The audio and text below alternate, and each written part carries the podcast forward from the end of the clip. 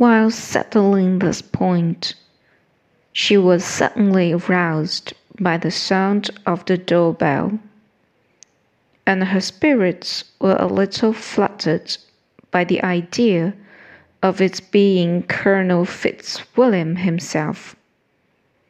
He had once before called late in the evening, and might now come to inquire particularly after her. But this idea was soon banished, and her spirits were very differently affected. One, to her utter amazement, she saw Mr. Darcy walk into the room.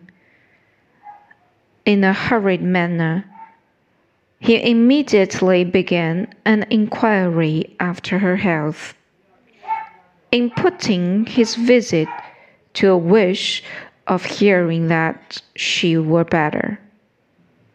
She answered him with cold civility.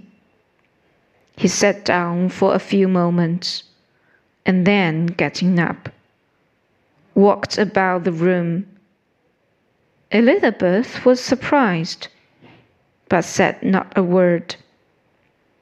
After a silence of several minutes,